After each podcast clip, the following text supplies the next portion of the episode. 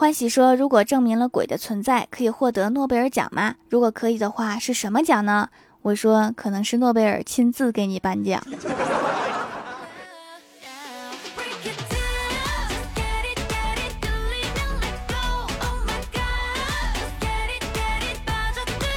Hello，蜀山的土豆们，这里是全球首档古装穿越仙侠段子秀《欢乐江湖》，我是你们萌豆萌豆的小薯条。据说，二零一九年到二零二零年是家养猫咪飞速增长的时段。据说去年双十一进口产品销量第一的不是进口奶粉，是进口猫粮。看来喵星人已经入侵地球成功，很多小伙伴都有猫啦。其实我已经养了很多年的猫了，经常有人问我哈，我们家猫是什么样的啊？可爱吗？温柔体贴的，还是高高在上的呀？今天就和大家分享一下，其实我们家的小喵会超能力。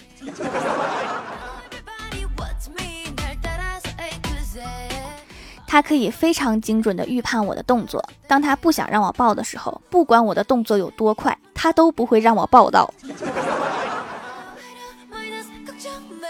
没喂饭之前会躺在你的身边监视你的一举一动，但是吃完饭之后立刻翻脸不认人，不仅不让抱，还能连续消失几个小时，不知道去哪死掉了。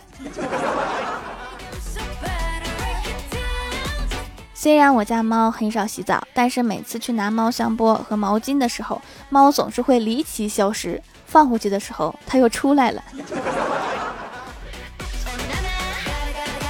颜值忽高忽低，卖萌讨吃的时候最可爱，吃饱翻脸不认人，马上鄙视脸。能感知到我的路径，不管我多小心，在去往猫碗的路上，它总是比我先到。甚至有时候我只是路过，它也一样要比我先到。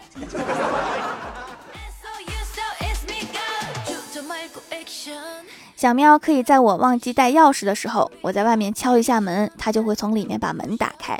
后来演变成会推玻璃门，会开抽屉，会开冰箱，会揭开锅盖，叼走刚炖好的肉。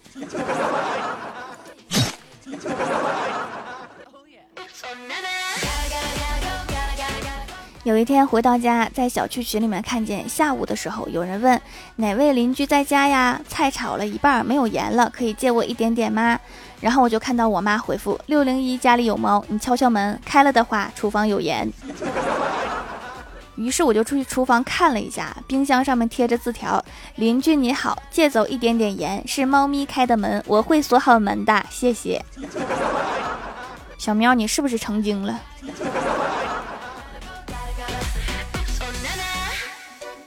要给它上眼药水的时候，刚刚拿出瓶子，一回头猫没了。再过一段时间，瓶子不见了。后来在搞卫生的时候，发现在沙发下面还有一些皮筋儿和一个猫指甲钳。呵呵。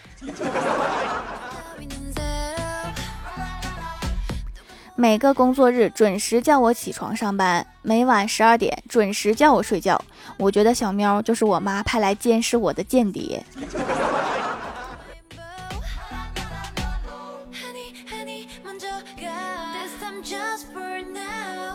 每天晚上不管几点，只要起床，他就一定会跟着。不管是上厕所还是喝水，他都跟着。有时候都能看到他困得走路不稳，摇摇晃晃，还是要跟着一起走。咋的？晚上有危险是吗？你怕我掉水杯子里呗？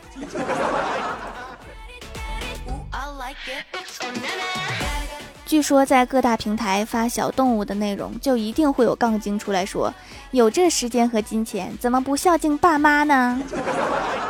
我今天就先怼为敬，你怎么知道我不孝敬爸妈？反倒是你有这时间关心我和我们家的猫，你怎么不关心一下你爸妈呢？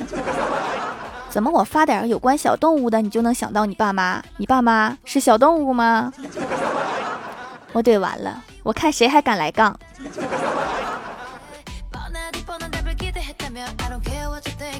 Hello，蜀山的土豆们，这里依然是带给你们好心情的欢乐江湖。点击右下角订阅按钮，收听更多好玩段子。在微博、微信搜索关注 NJ 薯条酱，可以关注我的小日常和逗趣图文推送，也可以在节目下方留言互动，还有机会上节目哦。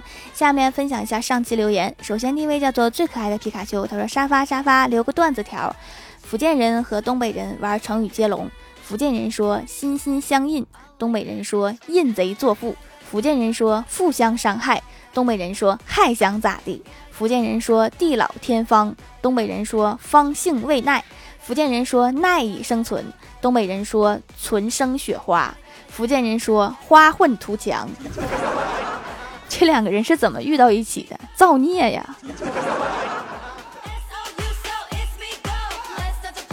下一位叫做带刺的月下蔷薇，他说：“条啊，段子一枚。一天，熊给狗出了一道脑筋急转弯，见狗久久不能回答上来，轻蔑的对狗说：‘瞧你那熊样，笨得跟只狗熊似的！’哈哈。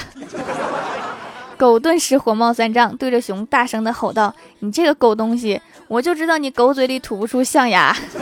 ’看来在小动物的心中，狗和熊都是傻傻的呀。”下一位叫做桃红色珊瑚，他说高中那会儿班级所有人都调皮，商量好了，老师来了，一起喊老佛爷吉祥，不喊平身不坐下。老师进屋，班长起身，老佛爷吉祥喊得震耳欲聋。此时正好有三个迟到的抽烟同学跑进屋里面，和老师一起愣住。三个人一看，马上一起打打袖口，臣等救驾来迟，还望老佛爷恕罪。突然之间，我的脑海中浮现了《还珠格格》。下一位叫做巧克力诺诺，他说听节目买了羊奶皂，拿回来当天晚上就用来洗脸了，连续洗了四天了，洗感非常棒。因为嗅觉不灵敏，没有觉得有什么特别的香味，或者是不喜欢的味道。洗完清爽不紧绷，摸着脸嫩乎嫩乎的，润润的。第二天早上起来脸也不觉得油腻，坚持一个夏天再来看整体效果。美白确实需要时间哈，突然就白了，那可能是抹了面粉了。下一位叫做薯条酱的爸爸，他说：“我是薯条酱的爸爸，薯条给我转一个亿，你爸破产了，快，要不然我把怪兽给绑架了。那你还是把怪兽绑架了吧。”下一位叫做草莓香蕉冰激凌，他说：“留个段子啊，高中时一次在学校门口拿外卖时看见校长，我马上与外卖小哥深情对望，并抢着说：‘哥，你送饭过来了，爸呢？’”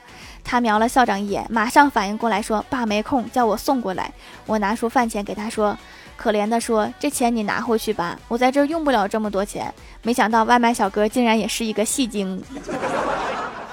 那当然哈，全靠反应活着。如果此时他不当你哥，他就害怕你会给他一个差评。下一位叫做二零零八幺二二幺。他说：“床前明月光，薯条正睡觉，醒来玩吃鸡，玩完摔手机，求读，好久没读啦，求读。如果你听到了这期节目，说明我的手机没有摔坏。”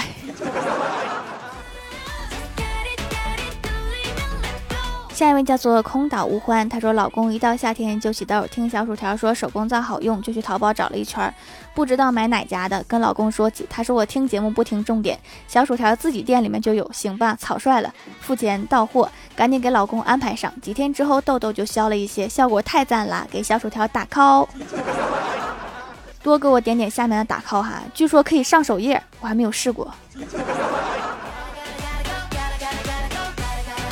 下一位叫做是薯条呀呀，他说条啊，听你节目好久了，终于想起来冒个泡，留个段子。我以前喜欢一个男生，不清楚他喜不喜欢我，我就让我哥假装我男朋友，每天在他面前晃悠。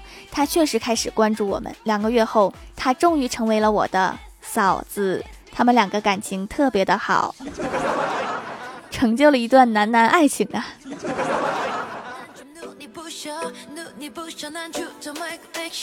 下一位叫做云梦和身子盎然，他说你喜欢什么颜色？别人都说天空灰、紫罗兰、柠檬黄，我说螺蛳粉。这个粉我也喜欢。下一位叫做英式吊秋水，他说：“条条，我有一个问题，向日葵每天都跟着太阳从东转到西边，那么第二天早上它是怎么回到东边的？一个猛回头吗？想象一下，某天早上路过一片向日葵海，一大片向日葵猛一回头，好可怕呀！我劝你不要每天早上去看哈，小心他们甩你脸瓜子儿。”好啦，本期节目就到这里了。喜欢我的朋友可以支持一下我的淘宝小店，淘宝搜索店铺“蜀山小卖店”，数是薯条的数，或者点击屏幕中间的购物车，可以跳转到我的店铺。以上就是本期节目全部内容，感谢各位的收听，我们下期节目再见，拜拜。